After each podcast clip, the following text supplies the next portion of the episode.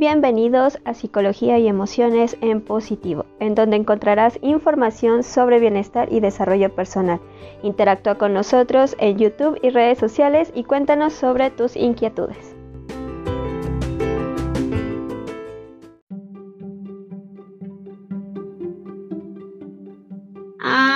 ahora sí, ya estamos en vivo en nuestro nuevo episodio del podcast Psicología y Emociones en Positivo. Em, le estaba comentando a Eric antes de entrar que, no me, que esperaba que no me pasara como la vez, como anteriormente, ¿no? Con Gabriel, que estábamos aquí en la plática bien centrados y de repente este, me doy cuenta que no estábamos en vivo. entonces que no le había ahí dado clic al botón de en vivo, entonces ahorita pues ya verifiqué y ahora sí ya estamos en vivo. Y bueno, ahora sí estamos en vivo, muy bien. Sí, ahora sí. Eric, pues bienvenido a esta nueva transmisión de Psicología y Emociones en Positivo. Y pues hoy traes tema, traes temazo. Sí, así es. es, un, es un buen tema para, para discusión. Exacto, y hoy hablaremos sobre, ah, bueno, acerca de sobreprotección. Pues cuéntanos, Eric, ¿qué hay con este tema?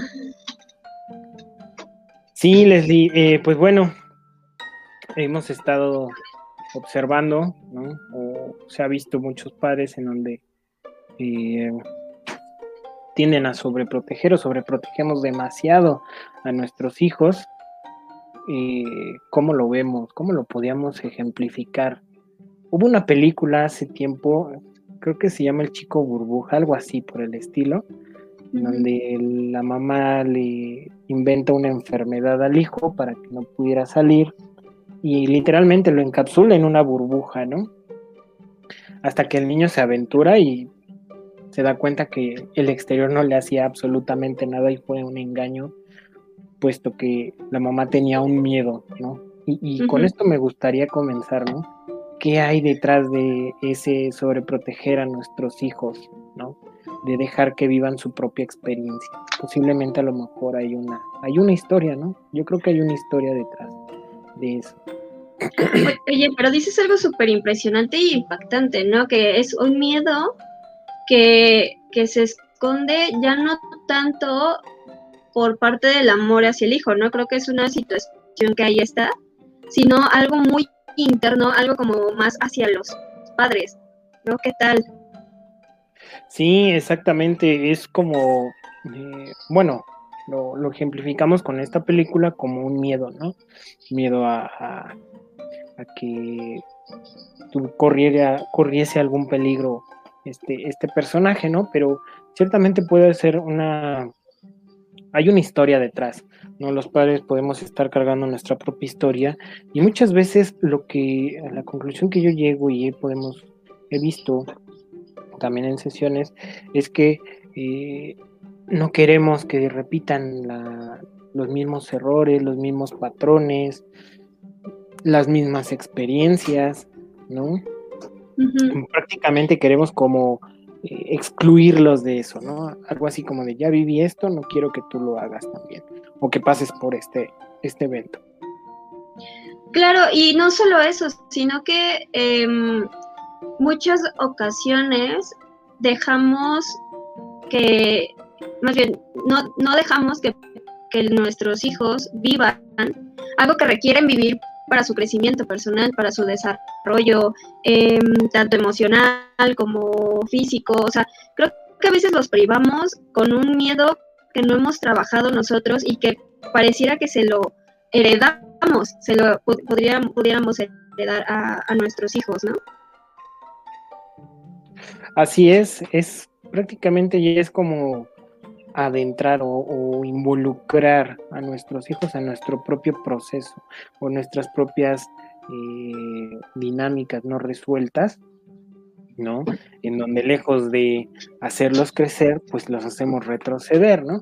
Empezamos a empiezan a generar una autoestima baja, empiezan a generar miedos, inclusive eh, se sienten inseguros de sí mismos para enfrentarse a las situaciones. No vamos tan lejos. Eh, ¿Cuántos niños no se ponen o se estresan demasiado por un solo examen? ¿no? Y bueno, ahí detrás de eso, ahí viene una dinámica totalmente diferente, pero ¿cuántos no se, se paralizan, no? nada más con un solo, un solo examen. Claro, y, creo que es como esto de anclar, ¿no? Como la sobreprotección con el hacer todo por ellos, ¿no? Hacer todo por ellos o evitar lo menos posible que tengan contacto con realidades que a veces como, se, como personas no hemos visto hasta que suceden, ¿no? Hasta que realmente vemos que hay una consecuencia y creo que es eso, ¿no? Todo, todo, todas las personas sabemos que existe una consecuencia, pero no sabemos cómo vamos a, aceptar o abordar esa, esa, esa consecuencia, ¿no? Ese, ese, ese resultado que tenemos al momento de exponernos a una situación. Creo que es importante em, hablar que la sobreprotección te limita al, momento de querer actuar, ¿no?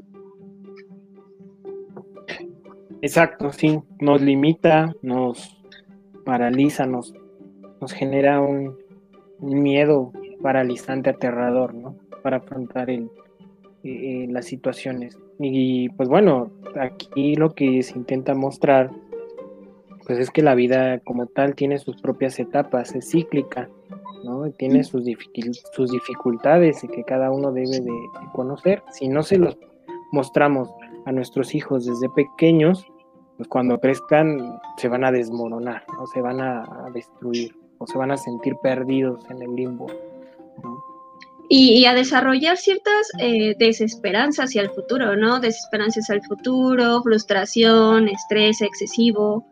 Y, y, es que justo, ¿no? Creo que la, la, mm, lo que nos trae la, sobreprotección a, a, colación o a la mesa más bien, sobre la mesa es que tiene un tiene doble filo, ¿no? La, una, que en este punto de querer sobreproteger a, nuestros hijos o sobreproteger a esas personas que amamos, em, nos los sobreprotegemos de posibles daños que están o que existen en el exterior, pero no los vamos a proteger en el momento en donde ya no sepan cómo accionar con referencia al mundo, ¿no? Exacto, sí, y como padres, eh, cuando sobreprotegemos, se nos olvida esta parte eh, muy importante, no siempre vamos a estar presentes eh, con nuestros hijos, ¿no? Entonces, cuando ya no estemos, ¿qué van a hacer? Ese es en el mejor de los casos, ¿no? Que se lleguen a paralizar, que lleguen a ver un mundo catastrófico, que la vida se les, se les acaba, ¿no? Pero también hay otra parte, esta sobreprotección eh, también puede generar que el niño se vuelva eh, tiranos y que crezcan adultos tiranos, ¿no? En donde ya no, este, ya quieran exigir y, yo tomo lo que es mío y, sin importar dañar a los demás, ¿no? Esa es otra parte que también es, es un efecto de la sobreprotección, ¿no? Creer que son eh, inmortales o no, no inmortales, sino que lo pueden todo, todo sin importar el daño a los demás, ¿no? Y eso también es algo peligroso tanto para él como para las personas que lo rodean. Oye, Eric, ¿y tú considerarías que a veces es como, eh, es confundido el término sobre protección con amor? Sí, totalmente eh, eh, de acuerdo. se llega a, a malentender, ¿no?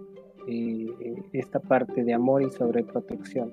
Creemos que si nos cuidamos o hacemos que su camino en la vida sea más fácil, pues ellos les estoy demostrando amor, cuando realmente pues es todo lo contrario, ¿no? No les estamos dando esa libertad de que ellos aprendan, Un buen acto de amor también es, eh, bueno, un acto de amor vendría siendo como dejarlos que experimenten, pero observándolos a la distancia. Y posteriormente, eh, en vez de regañar o de criticar, describir, podemos describir lo que están, lo que están realizando nuestros hijos, ¿no? y, ellos van, van a empezar a, tener su propia comprensión de, la experiencia que pueden estar viviendo. Y, y, por ejemplo, Eric, a ti, bueno, yo, tengo entendido, ¿no? Que eres papá, ¿no? ¿cómo, cómo manejas esta, esta línea tan delgada de querer, em, bueno, de enseñar? Porque me queda muy claro que algo que nos conecta con la sobreprotección es quererle enseñar y no saber cómo a los hijos sobre eh, cómo es el mundo y cómo deben de accionar, que los cuidamos como para que no, no, no sucedan cosas catastróficas o, cosas que lleven a una consecuencia desagradable.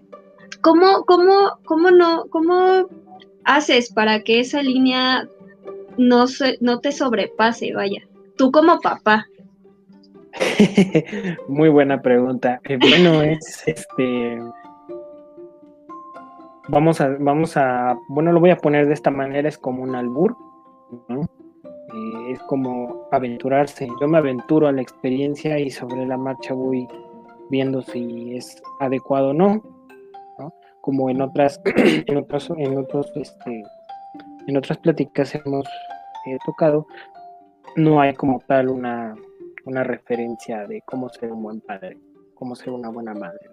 Entonces lo que me ha funcionado pues es sí empaparme un poco eh, sobre esta sobre estos temas en la misma experiencia con, en terapia. Y pues bueno dentro de eh, ya como padre pues es ir experimentando. Yo lo voy experimentando. A veces me funciona a veces no. Voy como esta parte de eh, jugándomela hasta cierto punto me va funcionando, ¿no? Pero también es jugándomela, pero al inicio si ya accioné una, una medida, pues tener esa, esa firmeza de decir, pues bueno, si ya la accioné y de repente reflexiono y digo, creo que no debió de haber sido de esta manera, pero ya se accionó, pues bueno, voy a dejar un momento a que siga fluyendo y después detenerme y observar cómo lo podemos modificar. Ok, Eric, de hecho, mira, Yara nos pone, eh, yo creo que, hijo, ser papá es, ha de ser como súper, es un arte, vaya. Y Yara nos pone, hola, justo me confunde cómo diferenciar entre preparar a un ser pequeño para el mundo y sobreproteger. Sí, exactamente. Sí, puede ser un poco confuso, lo es también, ¿no? Eh, cuando uno es padre primerizo, pues sí, nos puede generar miedo, angustia, saber que lo vamos a frustrar, lo vamos a, le vamos a generar algún daño, ¿no? Pero bueno, es parte de la experiencia que vamos a ir aprendiendo poco a poco. Entonces, ¿cómo diferenciarlo? Si el niño está creciendo de manera eh, sana, por así decirlo, va a empezar a afrontar sus propias etapas de crecimiento de una mejor manera. Va a fluir, ¿no? De lo contrario, vamos a empezar a tener conflictos con, nuestro, con nuestros hijos. Y es ahí en donde aparece este, este reflejo, esta proyección. Justamente para los padres que pueden llegar a tener más de un hijo, con, la, con el hijo con el que más conflicto tengan, es, por así decirlo, el espejo del papá o de la mamá. Si yo como padre tengo eh, mayor conflicto con el hijo menor o con el hijo mayor, dependiendo de cuántos hijos tenga, ese va a ser mi propio reflejo, ¿no? Entonces, eh, ahí es donde podemos ver que estamos haciendo algo que no es, eh, que no está fluyendo con la vida de, nuestros hijos, sino que algo de nosotros está involucrándolo y por eso empezamos a generar conflicto, o se empiezan a generar conflictos pongamos rápidamente un ejemplo, eh, una planta, digo, ya como también es un ser vivo, si la regamos demasiado, pues se va a pudrir, ¿no? Entonces, como que hay que empezar a, medir qué tanto le podemos dar, chiquitearle, por así decirlo. Y es que tomas un, punto súper importante que es el, la angustia que le genera a los papás el frustrar a sus propios hijos, ¿no? Es como, digo, y lo vemos muy cotidiano, ¿no? De que cuando el niño hace berrinche, automáticamente le, proporcionamos algo para aliviar ese berrinche y que cuando crecen se vuelven muy poco tolerantes a la frustración que les genera no llegar o, no obtener lo que, lo que se busca, ¿no? Em, y, justo, ¿no? Dice, se convierten en, hijos tiranos, ¿no? Pues se puede experimentar como esta tiranía. Pero se me hace muy, muy interesante porque creo que mucho de la sobreprotección, como lo dijiste en un inicio, que a mí me encantó, es, son, son el reflejo, o sea, pareciera que la sobreprotección, más que ser un acto de amor, es un reflejo, o al menos yo, yo lo pongo sobre la mesa, sería un, como un reflejo que te indica que hay algo que trabajar como padres, ¿no? Y aparte, también checar qué tanto influyen las creencias sociales o la cultura em, sobre la sobreprotección. Exacto, así es. Eh, eh, básicamente en esta, en esta parte de, de, la, de la sobreprotección, como bien lo mencionas, pues está el tema de que hay algo que no está resuelto como padres en el aspecto individual y se está reflejando, ¿no? O lo estamos proyectando. O también puede ser que nos queremos realizar a través de nuestros hijos y eso también perjudica totalmente el camino de, nuestros hijos, ¿no? Como tal, pues son totalmente, somos totalmente eh, individuales, ¿no? Somos personas distintas, a pesar de que pues hayan eh, surgido de nosotros, ellos tienen su propio camino, que a lo mejor no es el camino que yo elegí o que a mí me hubiese gustado eh, seguir. Ellos van a tener su propio camino y hay que, hay que aprender a respetarlo hacia dónde se quiere conducir, ¿no? Ese sería muy importante. Y también, como lo menciona, el aspecto social de sobreprotección, ¿no? Eh, qué tan bueno es, ¿no? muchas veces eh, algunas, algunos padres, bueno, anteriormente ya no lo he escuchado, eh, lo escuchaba mucho en las películas, que si el hijo mayor de edad, a 18 años, vamos, se va a poner un tatuaje, se hace un tatuaje, pues ya es eh, malviviente, lo que sea, ¿no? Ya es como la deshonra, y así socialmente, pues lo empiezan a catalogar, pero a lo mejor es el camino que él quiere, ¿no? y está bien, es, entendible y no tiene nada que ver con el estigma que la sociedad pueda tener. Claro, y, viene también con algo bien importante. Creo que el respeto hacia nuestros hijos es el mismo respeto que se genera como en familia, ¿no? Es como lo que proyectas y lo que cultivas dentro de tu nicho familiar, que, también es un tema que no se ha tocado.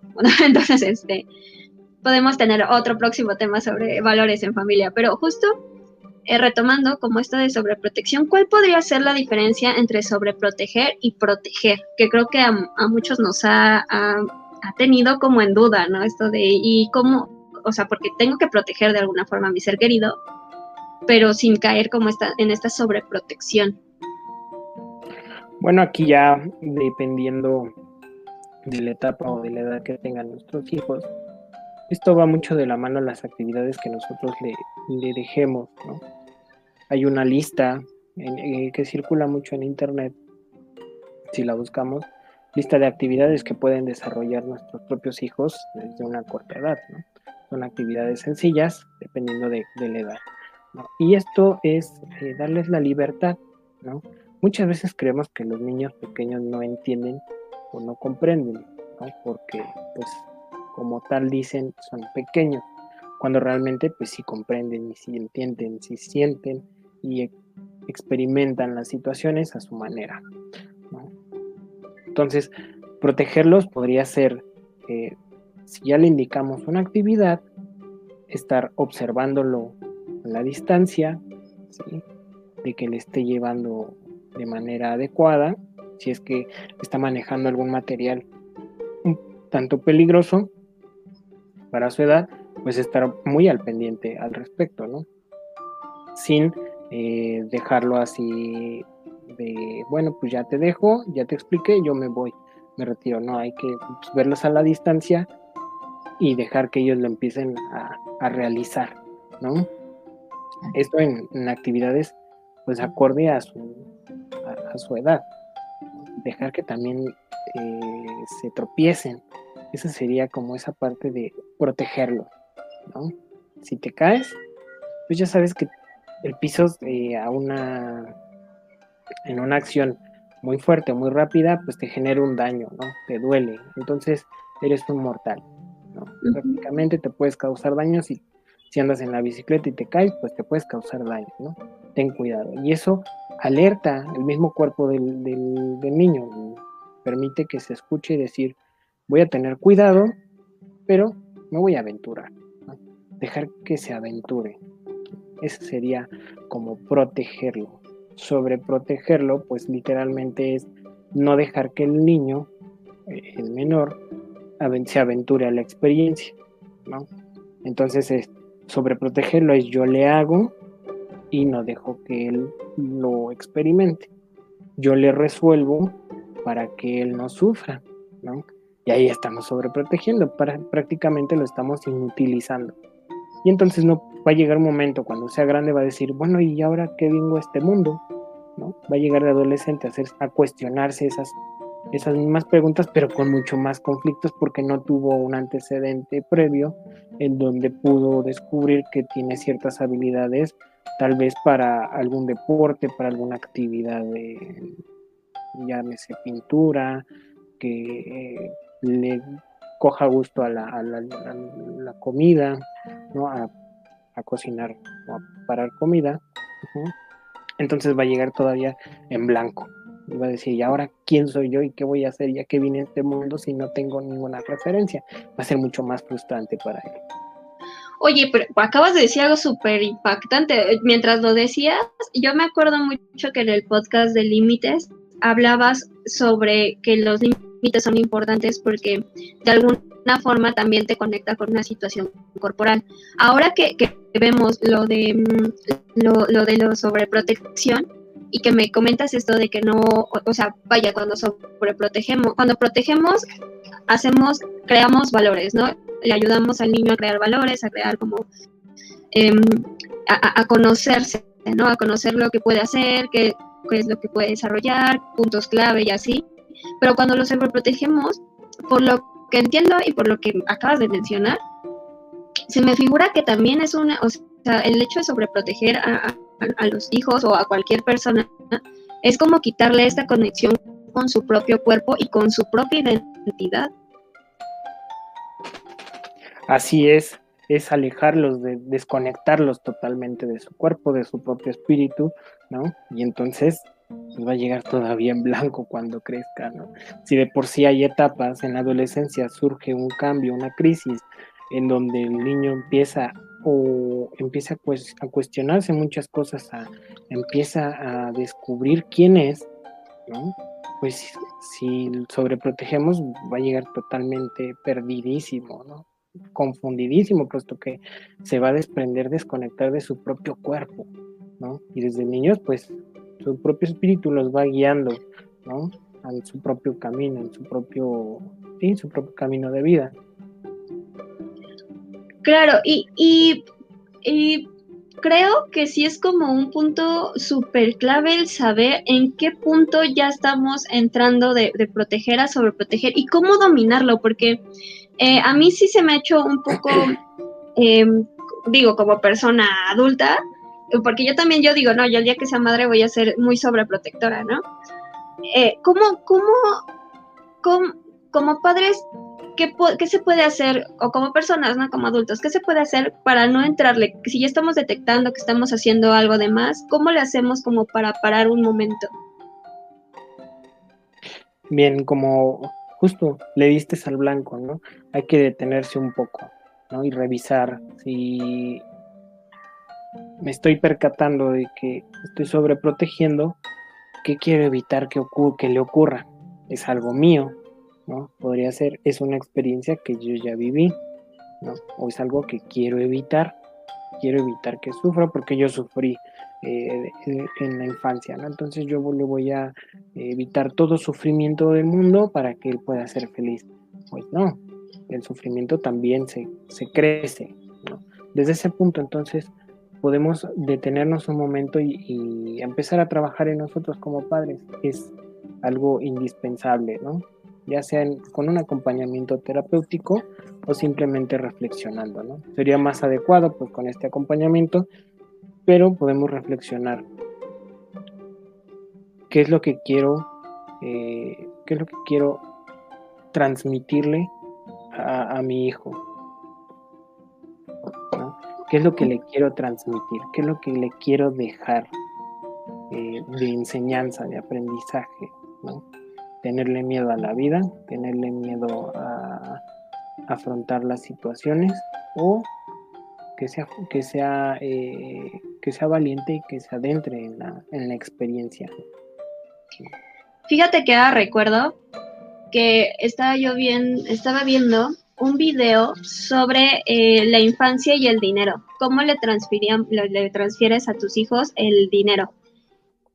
Y, y estaba viendo que un ejercicio es como que aprendan a generar pequeños negocios en donde ellos manejen su propio dinero y hagan cosas. Y es que creo que es bien difícil porque por algo que dijiste hace rato, ¿no? Que es el hecho de poder marcarle al, al pequeño que sí puede hacer cosas, que sí puede em, generar riqueza, que sí puede exponerse a estas nuevas experiencias eh, sin la necesidad de interferir, ¿no? Pero ¿cómo, cómo un padre puede, puede conectar con eso de no interferir, pero acompañar a, sus hijos? Porque creo que también es eso, a veces el acompañar lo confundimos con sobreprotección. Así es, sí, bueno, como mencionas esta parte de, del dinero, pues hay una, hay una relación, no nada más de padre a hijo, sino una relación en el árbol familiar con el dinero, ¿no? Y son eh, un estigma muy, bueno, son, son palabras que se utilizan mucho, ¿no?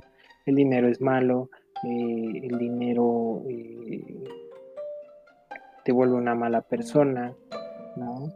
No te hace, eh, te vuelve déspota, te vuelve arrogante, ¿no? Entonces desde ahí empezamos a generar un código en el árbol familiar para con la relación, bueno, más bien con la relación con el dinero, ¿no? Y es exactamente igual, ¿no?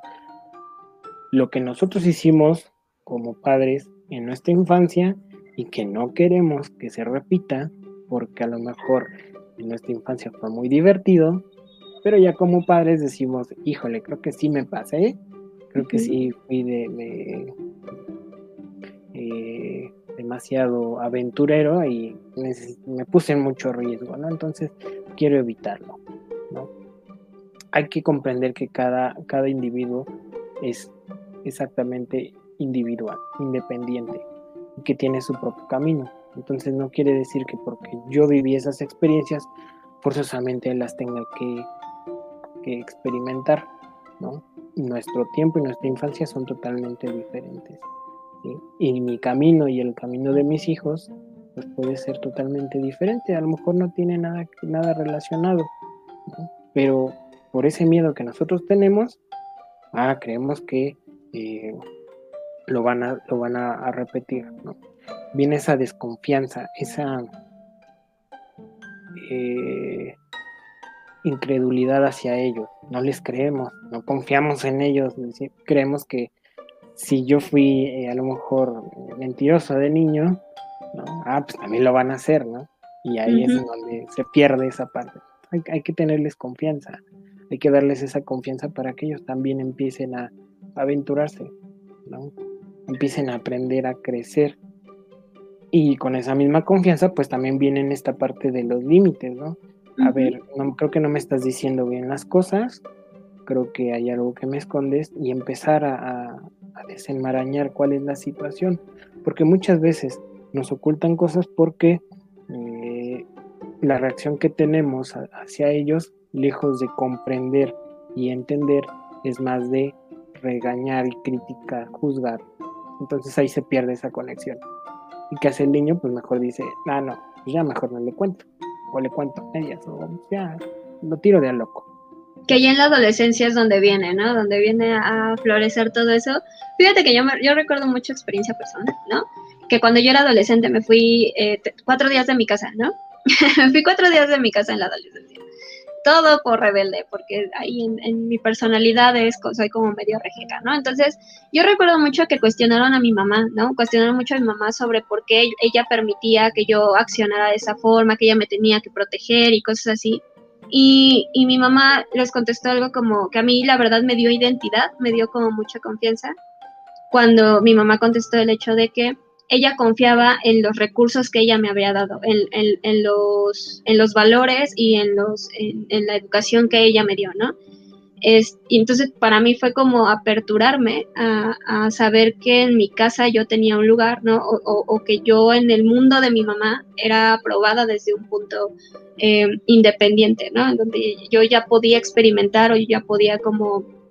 Eh, ejercer, ¿no? Lo, bueno, la, ¿cómo se dice? Los conocimientos que ya me había transferido a mi mamá para sobrevivir en el mundo, ¿no? Y creo que a veces eso a los adolescentes eh, les ayuda más que cuando le dices, es que yo te dije que le ibas, ¿no? Y es el, lugar como, no sé, no sé si tú tengas alguna una pregunta clave para, para los papás, ¿no? Sí, es como esta parte de yo sabía que lo iba, que te ibas a equivocar, sabía que iba a pasar esto, ¿no? O como tú lo dices, te dije, ¿no? ¿Por qué es así? Cosas, hay infinidad de, de, frases que, se llegan a utilizar, ¿no? Y sí, de, crítica social más bien. Exacto, justo le diste, ¿no? De criticar. Le diste un punto muy importante que lo estábamos, eh, bueno, lo estábamos saltando, es que eh, con el ejemplo que tú nos das, tú ya tenías un lugar eh, especificado, ¿no? Te habían dado un lugar, cosa que muchos padres no dan, por el simple hecho de que son eh, niños, ¿no? Prácticamente, hay una frase muy, muy utilizada, ¿no? que muchas veces utilizan los padres de manera inconsciente es la siguiente, estudia para ser alguien en la vida. Entonces, como no está estudiando, pues no es nadie, ¿verdad? Desde ahí no tiene un lugar en la familia, entonces no tiene voz, no tiene votos, no, no es nadie, es un invisible. Entonces, algo le diste en el, clavo muy, muy asertivamente, les, eh, te, estaban dando o te dieron un lugar, ¿no? Respetan tu existencia y saben y confían en la educación que te dieron y ahora eh, confiaron en que tú la llevaras a la exploración, ¿no? Con eso, pues, mamá está conforme, está firme, ¿eh? mostró firmeza, ¿no? Firmeza en lo que yo sé lo que le demostré, yo sé lo que le enseñé. Eso es un buen ejemplo de firmeza, ¿no? Confiar, hay que confiar, hay que confiar en nuestros hijos, pues son nuestros hijos, ¿no? Los queremos. Entonces hay que confiar en que si le enseñamos, lo van a, la mejor forma en la que lo pueden eh, eh, explorar o representar o sacar a flote es a través de las vivencias, ¿no? Claro, y, creo que es importante porque a veces los papás, eh, a mí me ha tocado con adolescentes ver papás, no, sé si a ti, porque también a ti es adolescentes, que llegan y te dicen, es que no, él no, o sea, yo le hablo, yo le digo, yo le expreso, pero mi hijo no entiende y no hace y bla, bla, bla. Y cuando tú les dices, oye, sí, pero no se trata, ah, porque te cuestionan, ¿no? Esto de, es que si lo dejo hacer lo que él quiere, pues va a estar como en el libertinaje y va a estar, este, no va a aprender absolutamente nada. Entonces, si lo tengo aquí, hay mucho mayor facilidad de que tengan control sobre el impulso, ¿no? Que tengan. Y yo les decía, es que no se trata de enseñarle que debe de estar aquí, ¿no? Ni tampoco se trata de, de que él vea que pueda hacer lo que quiera. Se trata de saber que si va a hacer algo, tiene que ser responsable de lo que va a ocurrir. ¿No? Exacto, sí, así es. Eh, sí, sí, es totalmente de acuerdo. Recuerdo muy bien una, una situación con un, con un paciente en donde los dos papás mencionaban mucho, es que no quiero que hagan lo mismo que nosotros hicimos. ¿no? Porque ya me la sé, dicen. Exacto, ¿no? Entonces mencionan mucho esto, ¿no? No quiero que repitan lo mismo que yo hice. Pues al tenerlos con mucho control es como orillarlos a que hagan eso, ¿no? A que se rebelen y, ah, pues ahora no me quieres, este, quieres que sea buena persona, pues ahora voy a hacer lo contrario, ¿no? Y desde ahí, como es como ese impulso de decirles, pues, a ver, haz algo, ¿no? Haz algo para impedírmelo desde ese punto, ¿no? Más retador que en lugar de, adquirir como una alianza. Exacto, sí, y desde ahí, pues mm, los empezamos a alejar también de, su propio cuerpo, ¿no? Es importante eh, como padres generar esta eh, o promover más bien el contacto con el cuerpo. Si nosotros no tenemos un contacto con nuestro propio cuerpo, pues muy difícilmente vamos a poder dejar que el niño contacte con su propio cuerpo cuando el niño pues es con lo que se mueve, con lo que empieza a experimentar desde que nace, con el tacto, con el, el gusto, con el olfato, ¿no? con sus propias sensaciones. Entonces el control lo que hace es los aleja de su cuerpo y ya no pierden ese enfoque de ese, de ese límite que el mismo cuerpo, el mismo espíritu te dice, hey, detente, creo que te vas a poner en riesgo, ¿no? Y es por eso que muchas veces, pues realmente se ponen en peligro eh, latente los propios, propios hijos, ¿no? Por, ese, por esa pérdida del contacto. De la conexión consigo mismos. Exacto, sí. Y no es tan no es tan difícil contactar con el propio cuerpo, ¿no? Con el saber las, la propia sensación que yo traigo, ¿no? Cómo me siento en este momento, pero alejados de me siento bien, me siento mal, me siento eh, dos, dos, tres, dos, por ahí. Eso es muy, muy ambiguo, ¿no? Hay que concretarlo. A ver, me siento enojado, me siento frustrado, me siento tenso, me siento cansado, me siento alegre, me siento triste, ya estamos empezando a contactar con nuestro cuerpo. A ver, diferenciar entre lo que realmente mi cuerpo me está pidiendo, me está pidiendo agua, porque tengo sed, entonces porque voy a comprar a lo mejor un refresco.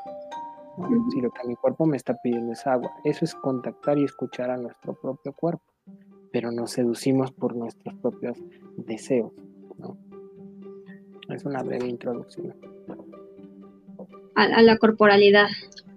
Exacto. y, al, establecernos en un lugar, porque no tenemos otra cosa, o sea, no tenemos algo más que el que tener, bueno, no tenemos una herramienta más eh, que el cuerpo para poder conectar con las sensaciones, con lo que nos ocurre, con nuestra propia estima, ¿no? Como lo decías en un principio, ¿no? Lo importante que es em, ser flexibles pero firmes al momento de, cuidar a alguien más, ¿no? O cuidarnos nosotros también. Exacto, sí. Eh, básicamente si nosotros no, cuidamos de, nuestro propio cuerpo, el cuerpo es el único vehículo que tenemos para poder construir, ¿no? para que se pueda manejar el propio espíritu. Entonces si no lo, no lo atendemos, y no le hacemos caso, pues prácticamente estamos perdidísimos ¿no? desde ahí. Ok, pues bueno, Eric, para ir cerrando esta maravillosa transmisión, eh, ¿qué nos podrías recomendar para empezar a em, colocar la, protección de una manera más sana? Eh, bien, eh, algunos puntos serían tener confianza, hay que tener confianza a nuestros propios hijos y confiar en, en, la enseñanza que les estamos dando, ¿no? confiar en que ellos los van a poder desarrollar en las situaciones adecuadas y en el momento adecuado. La otra es, no hay que darles todo lo que necesitan, hay que frustrarlos de vez en cuando, para que ellos también conozcan eh, los límites, que no, debe, las cosas no se van a dar siempre al momento, que la vida no va a ser así, que se den las cosas rápido. Esos serían los puntos muy importantes. Eh, yo siento que los más básicos, por los que podíamos empezar a, introducirnos en esta parte de, soltarlos un poco. Ese sería otro, soltarlos, que experimenten también, que se atrevan a, que se atrevan a caerse, que, se atrevan a rasparse. Eso también los fortalece mucho. Claro, darles la oportunidad de conocerse, ¿no? Exacto. Y que ellos mismos conozcan sus propios límites porque una cosa son los límites que nosotros establecemos por su seguridad, pero ellos a través de la experiencia van a conocer sus propios límites y van a también a, poder afrontarlos con mayor cautela, por así decirlo.